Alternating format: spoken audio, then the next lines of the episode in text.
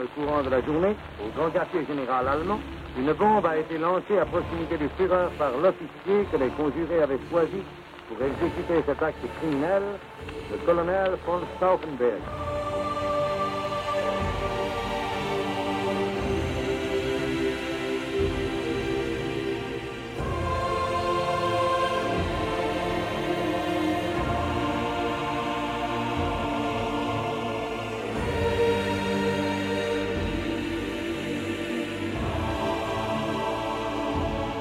2000 ans d'histoire.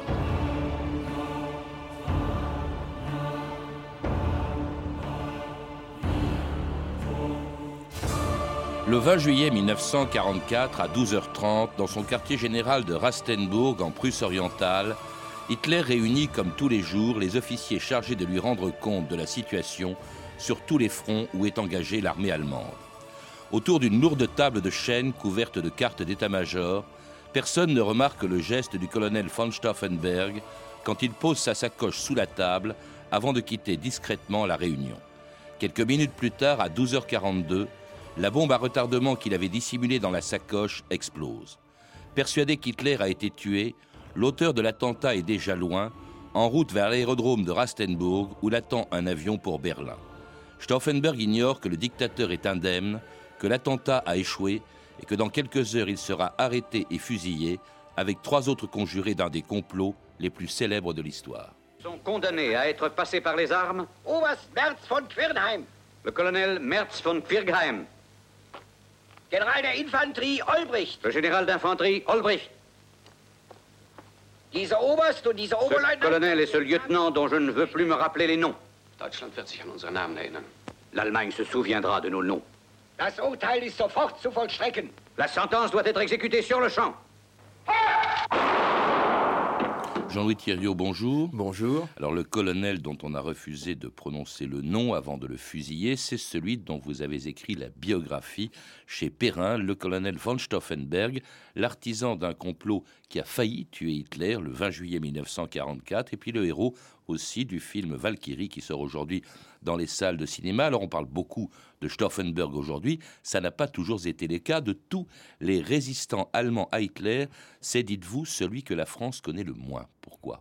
Oui, parce que tout simplement, il ne correspond pas à l'archétype du résistant tel qu'on en a l'image en France. En France, le résistant, il est progressiste, il est généralement de gauche et il participe à des idées entre guillemets de progrès. Et le Parti communiste a joué un grand rôle euh, dans cette euh, fiction avec euh, le mythe du parti des 30 000 fusillés. Stauffenberg, c'était tout le contraire.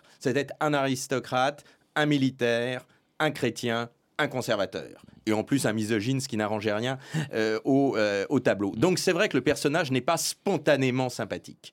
Et c'est pour ça qu'on le connaît peu en France. L'Allemagne l'a découvert beaucoup plus tôt. L'Allemagne a gardé son nom, mais la France le découvre euh, à l'occasion de, de ce film. Il n'y avait aucune biographie à ce jour, en dehors d'une traduction en 66 en France. Alors, il est né, vous le rappelez, en 1907 à Stuttgart. Il n'a que 11 ans, donc à la fin de la Première Guerre mondiale, qui a traumatisé tous les Allemands, mais lui même aussi, comme beaucoup d'Allemands, il est choqué non pas seulement par la guerre, mais aussi par la défaite de 1918.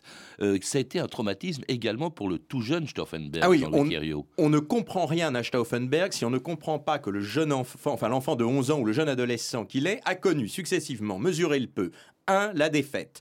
2. La chute d'un empire allemand qui, était considéré comme un des plus grands euh, de la Terre. A connu la peur du communisme, la peur des rouges qu'il a vécu dans sa chair. C'est-à-dire que dans les rues de Stuttgart, les communistes essayaient de prendre le pouvoir. Les spartakistes avaient pris le pouvoir à Berlin. Il a un de ses oncles qui est fusillé par les soviets de Munich. Donc sa jeunesse, c'est la défaite et la peur. Et ensuite, c'est la crise de la République de Weimar, c'est-à-dire le chômage, c'est-à-dire euh, le désarmement de l'Allemagne, c'est-à-dire un échec terrible.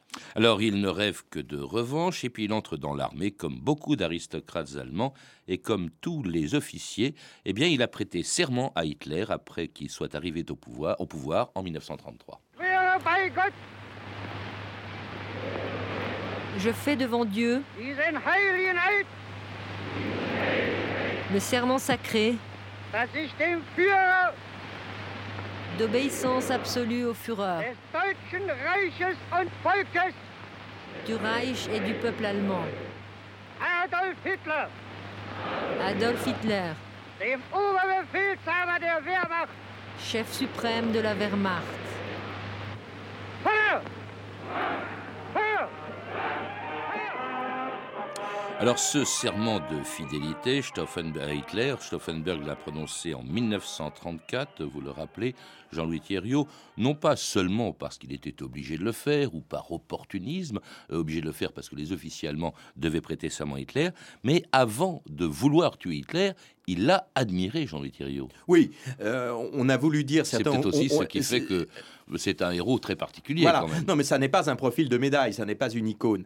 Euh, il a été séduit par le national-socialisme, ou en tout cas séduit par ce qu'Hitler apportait à l'Allemagne et ce qu'on pourrait qualifier à l'époque, et je mets évidemment des guillemets, des succès du national-socialisme, c'est-à-dire le retour de l'ordre, le retour à la prospérité. Il y avait 7 millions de chômeurs en 33 en Allemagne, il y en a 1 million en 35, le Enfin, il y réarmement. aura 6 millions de morts plus tard. hein. Et, et voilà exactement. C'est pour ça que j'avais bien mis les succès entre guillemets. Et c'est un succès euh, fictif puisque c'est grâce à une économie de guerre. Mais ça, c'est un autre problème. C'est euh, l'occupation, la réoccupation de la Rhénanie, le euh, l'Anschluss, la réunion de l'Autriche et de l'Allemagne.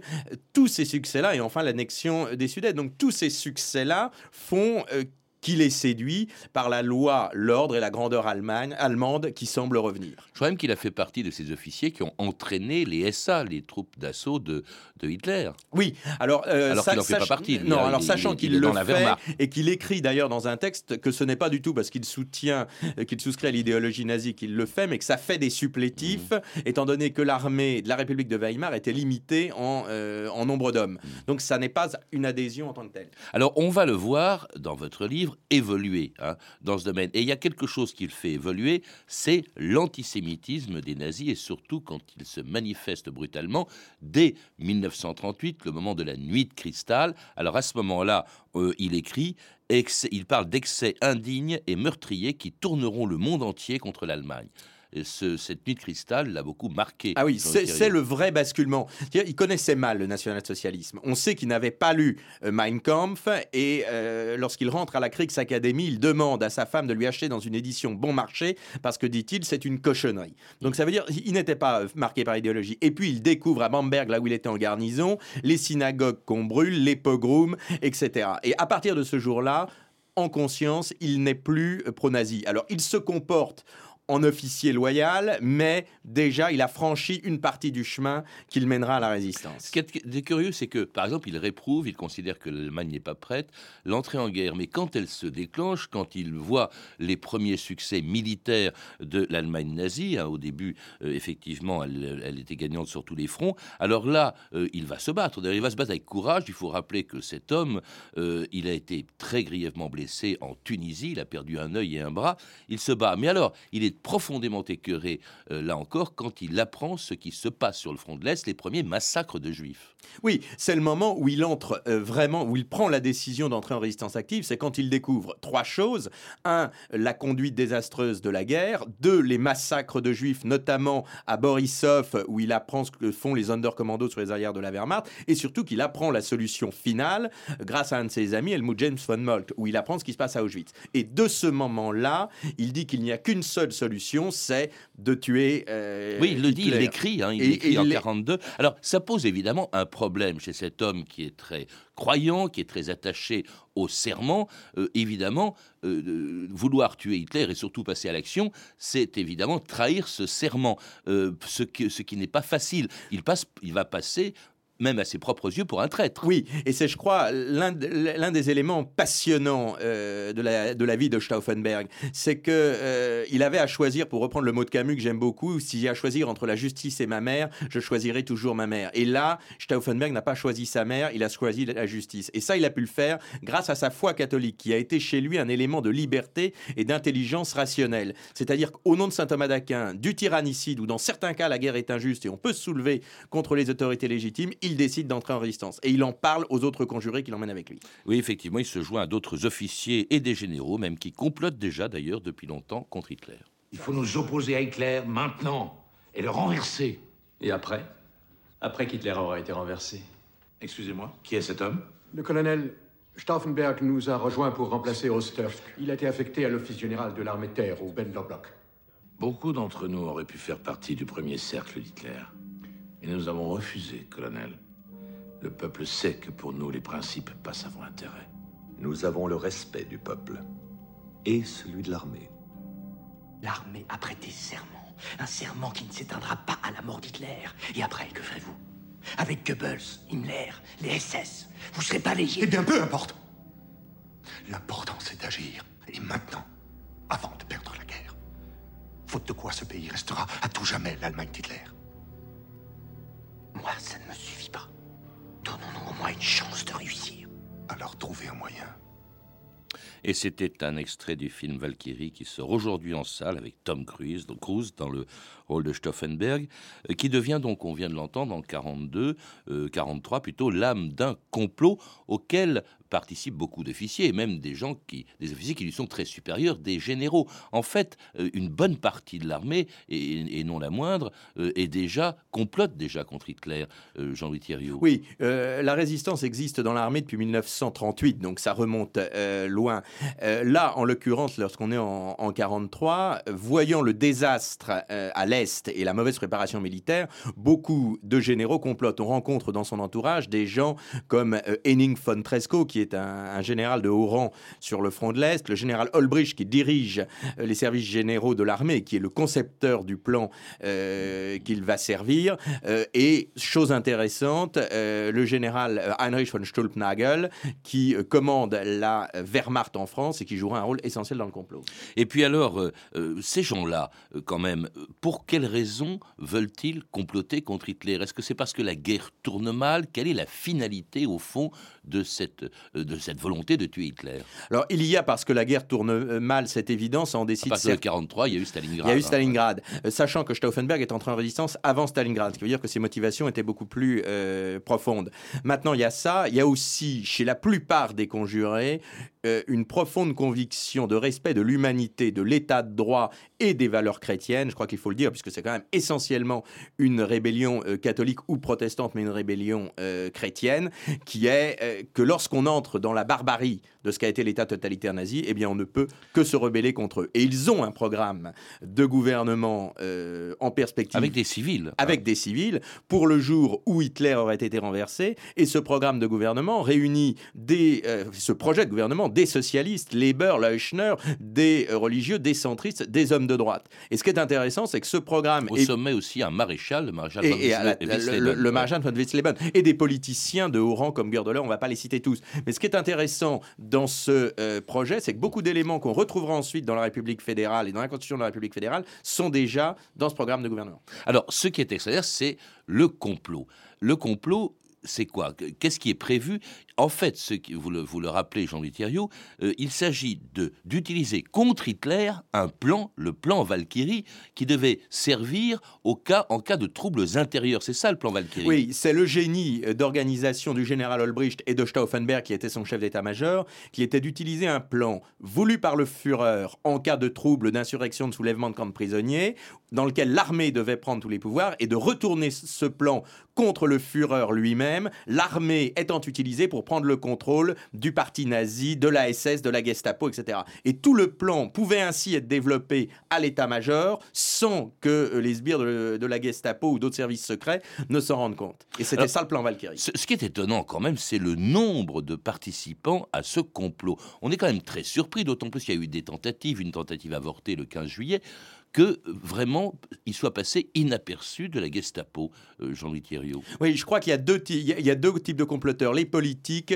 euh, la Gestapo et la SS en tout cas savaient quelque chose, mais euh, pour des raisons d'opportunité n'a pas jugé utile de les poursuivre. Concernant les militaires, c'était l'esprit de corps qui jouait, l'esprit de casse qui était déterminant, et c'était très bien organisé par Stauffenberg, en tout cas en termes de respect du secret, et donc effectivement on n'a aucune preuve que ça ait transpiré et les documents de la Gestapo après l'échec du complot prouvent que peu de choses étaient connues. Alors l'idée est la suivante, donc euh, on, il faut tuer Hitler.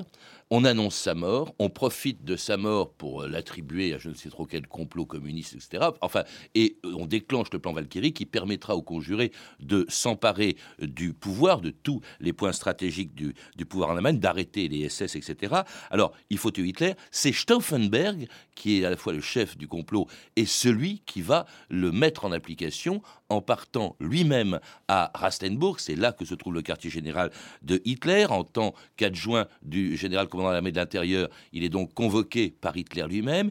Il arrive à Rastenburg le 20 juillet 44. Euh, il dépose une bombe sous la table de la réunion d'état-major euh, tout près de Hitler. Il quitte la réunion sous prétexte qu'il doit téléphoner. Et puis, c'est au moment où il quitte cette réunion qu'il entend l'explosion. Il est persuadé que Hitler est mort. Il se précipite comme euh, l'avait prévu le plan. Il va prendre un avion pour retourner à Berlin, ce qui va prendre du temps, et pour vérifier le déclenchement du plan Valkyrie. Or, ce qui se passe, c'est que non seulement Hitler n'est pas mort à Rastenburg, mais à Berlin, le plan Valkyrie a mis du temps à être déclenché par Olbricht, Jean-Louis Thiriot. Oui, euh, à la suite de la tentative du 15 juillet qui avait échoué, où le plan Valkyrie avait été lancé, les conjurés euh, hésitent à le déclencher tant qu'on n'est pas sûr qu'Hitler est mort.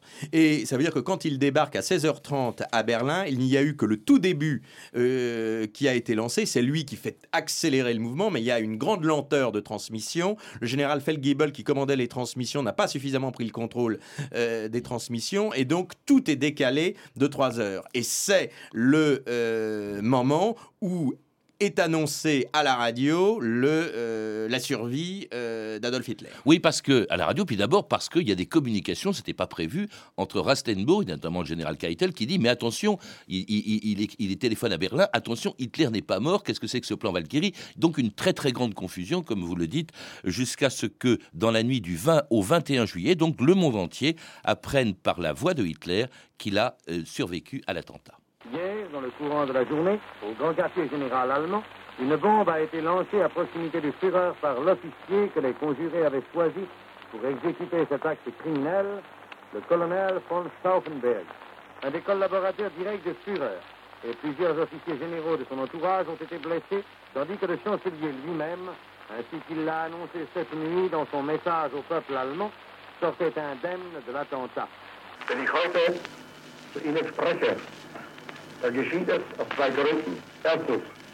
Si je m'adresse à vous aujourd'hui, c'est pour deux raisons. D'abord, pour que vous puissiez entendre ma voix et constater que je ne suis pas blessé. Ensuite, pour que vous connaissiez ce crime qui n'a pas d'égal dans notre histoire.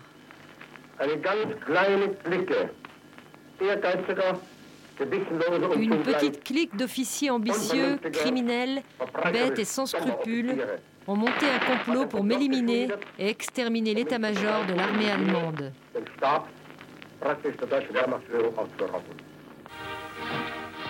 Et c'était Hitler, donc, dans la nuit du 20 au 21 juillet 44, à 1h du matin, euh, annonçant lui-même qu'il a survécu, ce qui met évidemment fin au, complot. Cela dit, au moment où Hitler parle, ça fait déjà euh, une heure à peu près que Stauffenberg a été arrêté et exécuté. Ça a été de, de manière très, très rapide. Oui, ça s'est fait très rapidement. À partir du moment où la certitude est arrivée euh, à l'état-major des conjurés qu'Hitler avait survécu, euh, le général Fromm, hein, qui commandait l'armée euh, de réserve et qui avait été mis aux arrêts par son propre subordonné, Stauffenberg et Olbricht, pour prendre le contrôle dans le cadre de l'opération Valkyrie, est libéré par un certain nombre de membres de son état-major, donc il est à peu près 22 heures. Un échange de coups de feu a lieu dans les locaux de l'état-major. Stauffenberg est légèrement blessé. Et là, le général Fromm, qui savait ce qui se tramait dans son dos, qui s'est bien gardé de se mouiller tout en disant finalement si ça marche euh, je, je, me rallie, côté, je serai de votre côté euh, et qui était prêt à voler au secours de la victoire. Là se rend compte que c'est sa tête qui risque de tomber s'il ne fait pas preuve de la fermeté nécessaire. Il craint que Stauffenberg parle en disant je suis au courant. Et donc il se constitue en conseil de guerre et euh, fait fusiller immédiatement dans, euh, dans l'heure qui suit les quatre principaux conjurés que sont euh, Stauffenberg, Olbricht, Hefton et son propre chef d'état-major Merz von Kernheim qui sont fusillés vers minuit, minuit et demi, Bendler bloc à la lumière des projecteurs. Le général Beck, qui avait vocation à être le futur chef de l'État, lui est autoritaire à se suicider. Il se rate et donc il est abattu du coup de grâce euh, sur, euh, dans, la Benlerstrasse. Tout ça a raté parce que Hitler n'est pas mort. Comment expliquer que cette bombe déposée par Stauffenberg, tout près de Hitler, n'est pas explosée, enfin qu'elle a explosé, mais qu'elle n'ait pas tué Hitler? C'est la tragique logique du grain de sable dans l'histoire. Toute une série euh, de causes ont joué, ce qui fait que ça n'a pas marché. Première raison, le euh, général Stauffenberg était handicapé à la suite d'une blessure. Le colonel Stauffenberg, pardon, était handicapé à la suite de la blessure qu'il avait subie en Tunisie et il avait beaucoup de mal à amorcer euh, les bombes avec des détonateurs chimiques. Il y en avait deux. Il y en avait deux et, il n'a eu le temps de n'en amorcer qu'une. Deuxième raison liée à cela, visite impromptue de Mussolini au quartier général d'Hitler en Prusse orientale, qui fait que la réunion, au lieu de se tenir à 13h, se tient à 12h30, et donc euh, Stauffenberg n'a pas le temps d'amorcer justement les deux bombes. Troisième euh, raison, la réunion qui se tient habituellement dans un bunker où l'effet de souffle fait qu'une seule bombe aurait été euh, suffisante, se tient dans un baraquement à l'extérieur, et donc l'effet de souffle est atténué, et on ne risque pas le blast qui détruit les poumons. Quatrième raison, la sacoche posée par Stauffenberg tout près d'Hitler, où en plus il avait le génie de dire, étant donné que je suis presque sûr, il faut que je sois à côté du Führer, et déplacé par un officier euh, qui, euh, qui arrive là, et donc la bombe explose plus loin, protégée, euh, enfin protégeant Hitler par un piétement de, de béton. Donc tous ces petits grains de sable font que la bombe explose et euh, que l'attentat échoue. Et ce qui est terrible, c'est que les conjurés avaient prévu soit un attentat qui réussit, soit pas d'attentat du tout. Mais ils sont complètement euh, surpris par ce qui se passe, c'est-à-dire un attentat qui a lieu et qui est raté. Et qui est raté, Hitler fait évidemment aussitôt rechercher, arrêter tous les membres du complot qui euh, euh, seront au mois d'août traduits devant un soi-disant tribunal du peuple présidé par le redoutable Roland Freisler, un ancien communiste converti au nazisme et qui insulte les conjurés avant de les condamner à mort.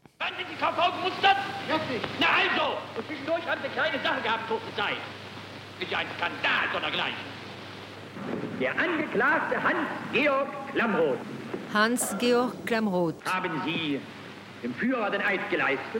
Vous avez prêté serment à Hitler? Oui. En tant que membre du parti et soldat? Oui. Les traîtres, Karl Gördler, Wilhelm Leuschner, Josef Wirmer et Ulrich von Hassel, au nom du peuple, du Führer et du Reich, condamnés à mort. Et c'était quatre des 200 conjurés du complot de Stauffenberg, dont la plupart seront condamnés à mort et exécutés, on vient de l'entendre, à la suite de ce euh, tribunal euh, de, de Freisler, exécutés de manière absolument atroce. Euh, vous, le, vous, le, rappelez dans, votre livre, Jean-Louis Thierriot. Oui, euh, Hitler était évidemment furieux de ce coup d'État.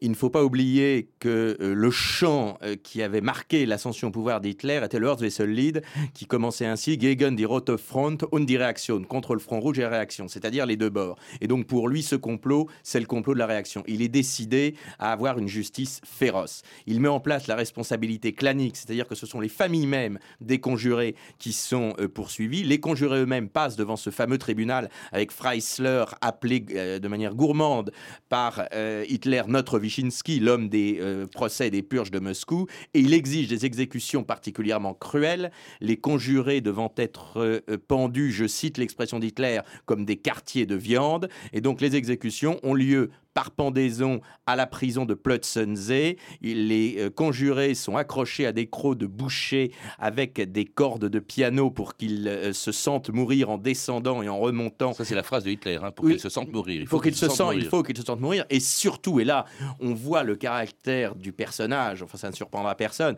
mais il avait demandé que soient installés des projecteurs et une caméra pour filmer toutes les exécutions et elles ont été filmées. Et le soir, il se faisait présenter les films soit à Rastenburg, soit à la chancellerie. Donc dans Berlin en flammes, vous aviez un Führer Adolf Hitler qui se repaît de voir pendre ses adversaires. Et humilié, par exemple, il y a ce maréchal Wisleben qui était au plus haut gradé du complot, qui est traduit devant ce tribunal de Freisler. Et on, lui, enlève, on lui enlève ses bretelles pour qu'il perde son pantalon et qu'il soit obligé de... Euh, et, surtout, Freisler lui dit, euh, remettez votre pantalon, vieux dégoûtant. Enfin, c'était vraiment euh, abominable. Alors, ça, c'est pour ceux qui ont été condamnés à mort, exécutés. Beaucoup d'autres vont se suicider ou tenter de se suicider. Parce que, par exemple, le, plan Valkyrie a commencé à fonctionner en France avec le général von Schultnagel, qui euh, va ensuite être, va, va, être poussé au suicide. Oui, en France, il se passe quelque chose d'inouï et qui peut intéresser le public français. C'est que le général von Schultnagel fait arrêter les SS et la Gestapo à Paris et 1200 SS et membres de la Gestapo sont arrêtés le soir du 20 juillet à Paris et mis aux arrêts. Puis le coup d'État échouant, ils sont libérés ensuite. Mais ça veut dire que la Wehrmacht prend bien le pouvoir sur les nazis. Et euh, Stolpnagel, quand il voit que ça a échoué, effectivement se suicide, va à Berlin, se tire une balle euh, dans la tête sur le champ de bataille où il avait fait ses... À Verdun, vous voulez à Verdun, oui, À Verdun. À, Verdun, sur le champ de bataille où il avait fait ses euh, premières armes. Et alors là, comble de l'horreur, il se rate, il devient aveugle et trois semaines après, il sera pendu comme les autres à Plötzensee. Hmm. Il y en a d'autres aussi. Il y a le général von Tresco qui joue un rôle important dans le film euh, d'aujourd'hui, dans le film Valkyrie. Tresco qui se suicide lui aussi sur le front russe. Euh, Rommel aussi, on a dit qu'il était mêlé à cette affaire, euh, Jean-Louis Thierry. Oui, Rommel était mêlé. Alors on ne sait pas ce qu'il savait exactement sur l'attentat. En tout cas, ce qui est clair, c'est qu'il voulait une alliance avec les Américains. Et avant sa blessure le 17 juillet, il avait dit de toute façon, si Hitler n'entend pas raison, j'ouvre le front de l'Ouest, je mets d'accord avec les Américains et nous marchons sur Berlin. Et il a été obligé de se suicider en novembre 44. Est-ce que ça a servi à quelque chose? Admettons même que Hitler ait été tué, que le plan Valkyrie ait fonctionné. L'Allemagne, quand même, ne pouvait plus gagner la guerre. Le 20 juillet, cet attentat du 20 juillet se déroule à peine un mois et demi après le débarquement en Normandie. À quoi rimait ce complot? Est-ce que ça avait un sens, au fond, Jean-Louis Thierriot Le but n'était pas de gagner la guerre. Très clairement, les hommes du 20 juillet savaient que la guerre était perdue. Le but était d'arrêter euh, l'hécatombe et le massacre, et le but était qu'une que les atrocités nazies cessent. Et ça avait un sens, puisque entre euh, le 20 juillet et mai 1945, il y a eu davantage de morts en Allemagne qu'il y en a eu pendant toute la période précédente, 4 millions de morts, 1,5 million de juifs morts euh, dans les camps de concentration, sans parler des pertes pour les Alliés. Donc oui, ça avait un sens, et ça n'est devenu symbolique que parce que euh, le complot a échoué et donc c'est devenu un combat pour le symbole. Oui, mais c'était quand même c'était important. Il y, a, cette très belle formule que vous citez du général von Tresco qui était un des conjurés qui avant de se suicider avait dit avait dit cette phrase Dieu avait promis à Abraham d'épargner Sodome s'il s'y trouvait seulement dix justes. J'espère que grâce à nous, Dieu ne détruira pas l'Allemagne. C'était ça, au fond, le, le, être, être parmi les rares justes qui se sont opposés à Hitler. C'était montrer qu'il existait des justes en Allemagne. Et je crois qu'ils l'ont fait. Hmm.